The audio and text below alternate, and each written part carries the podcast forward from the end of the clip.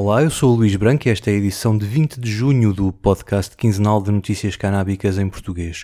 O 4 e 20 sai nos dias 4 e 20 de cada mês no esquerda.net e na tua aplicação de podcasts. Subscreve também os outros podcasts no esquerda.net, como o Alta Voz, com leituras longas de artigos, os Cantos da Casa, com o melhor da música portuguesa, e o Mais Esquerda, com registros de debates e conferências. E agora vamos às notícias.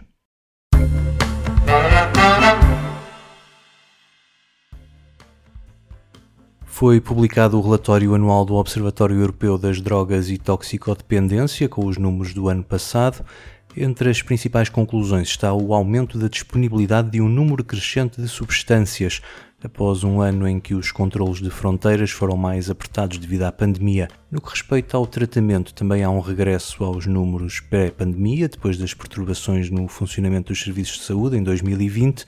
A cannabis continua a ser de longe a droga mais consumida, com mais de 22 milhões de europeus a declararem tê-la consumido no último ano, o que representa cerca de 7,7% da população da União Europeia. O relatório chama a atenção para o aumento da concentração de THC na resina de cannabis ou haxixe, o que representa a inversão da tendência do passado. Se antes este teor era mais elevado na cannabis herbácea, agora a resina apresenta quase o dobro, com um teor médio de THC de 21%.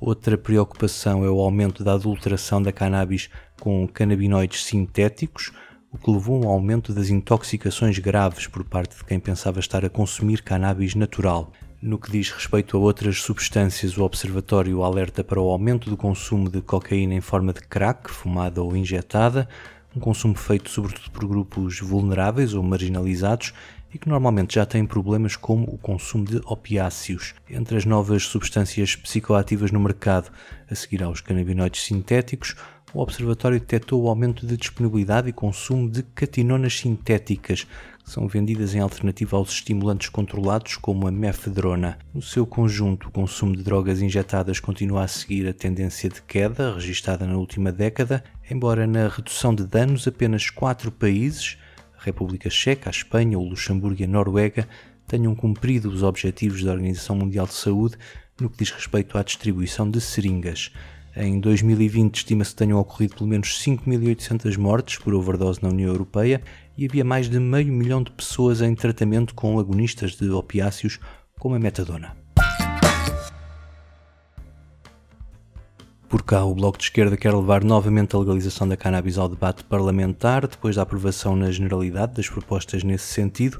O fim da legislatura veio editar também o fim desse processo que ainda estava na fase preliminar com a Comissão a alinhar a lista de audições, ou seja, voltou tudo à estaca zero. Para retomar o debate, o Bloco voltou a entregar uma proposta semelhante à que viu aprovada anteriormente. É de esperar que a maioria absoluta do PS não vá criar obstáculos ao retomar do processo legislativo, numa altura em que outros países, nomeadamente a Alemanha, preparam também propostas para a legalização do mercado recreativo até ao fim do ano.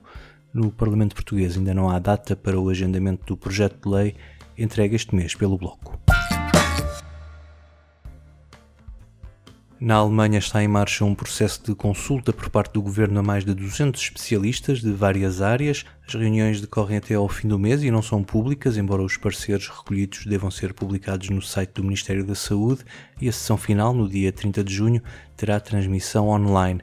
Esta primeira consulta vai abordar muitos temas, desde a área da saúde e da proteção do consumidor às questões ecológicas e económicas.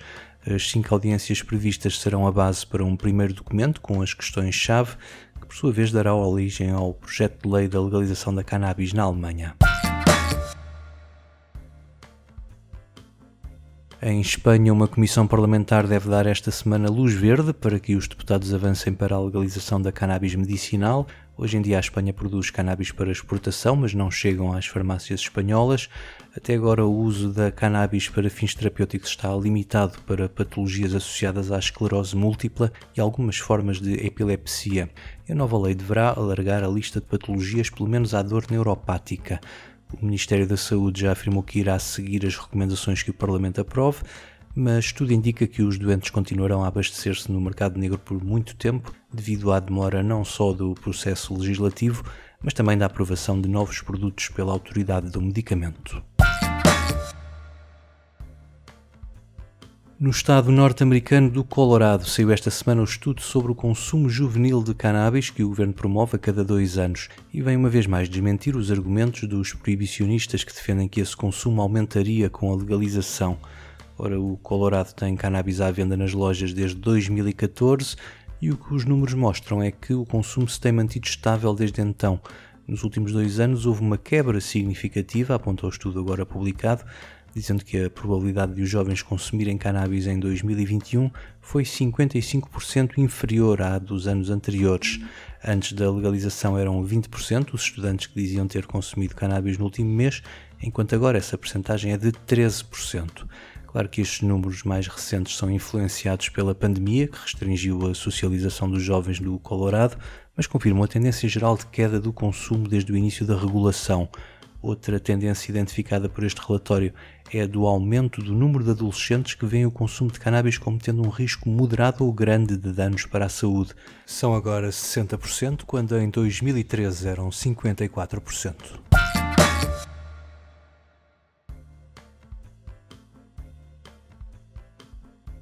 No estado de Oregon, os canabinoides sintéticos são motivo de preocupação das autoridades ao ponto de se tornar no primeiro estado norte-americano a proibir a venda destes produtos já a partir deste mês. Os mais populares eram os produtos contendo delta 8 THC, que reproduz o efeito psicoativo do THC proibido a nível federal, o delta 9 THC, mas com menos potência.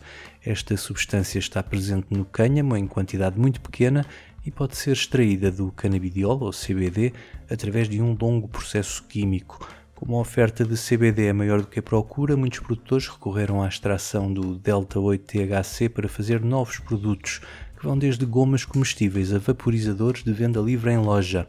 A proibição irá durar um ano e a partir de julho de 2023 estes produtos só poderão ser vendidos em lojas de cannabis autorizadas e desde que tenham sido aprovados pela Autoridade Alimentar, a FDA.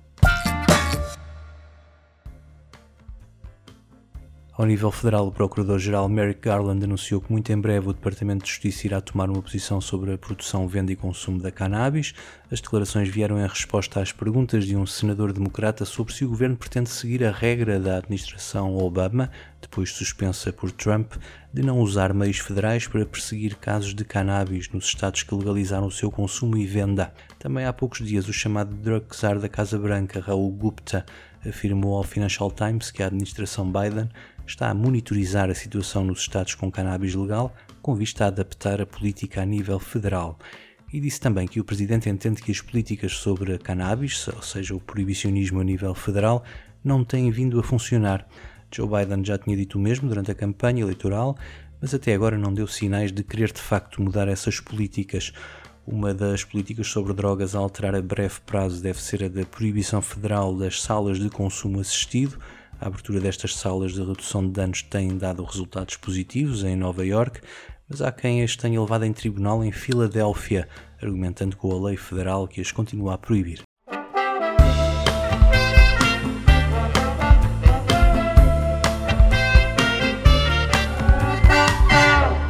4 e 20 despede-se desta temporada com um momento musical, é a homenagem a Sérgio Godinho, esse gigante. Fiquem com este tema, que força é essa, com a participação de Russa, Nerd e Kesso.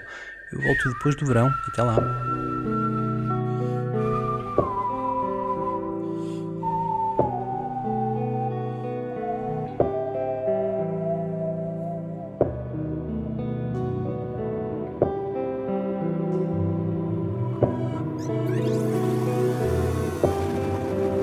Explica-me, só para entender.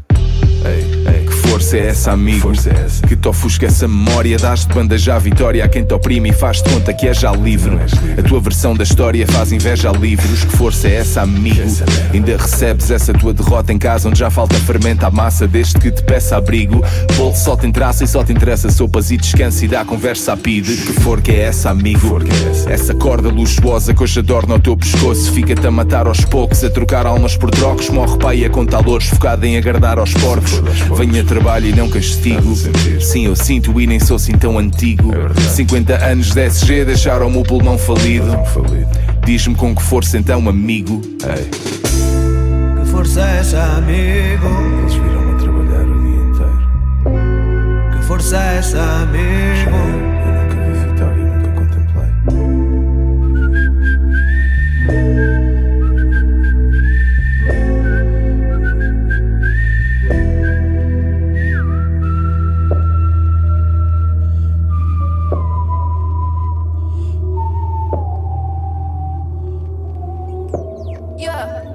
Ser humano não é só pertencer à espécie só por molde e agora sobram dobras no que eu sou. Não tô só, tô com sono, mas tô cansada do que é o peso do meu sonho. Eu só consigo sentir sono quando sobra o que não tô. Eu tenho que é que eu faço? Eu tô a sentir força. Eles são inertes, não sabem que é bom. Vou abrir as asas para sentir o voo. Fazer tudo o que não fizer sentido. Quer saber se tens um dom, mas só da força que me des para enfrentar um dia novo, cheio de sombras e porquês de 0 a 10.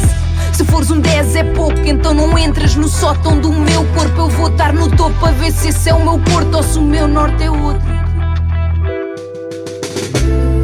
força é essa, amigo? Eles viram-me trabalhar o dia inteiro. Que força é essa, amigo?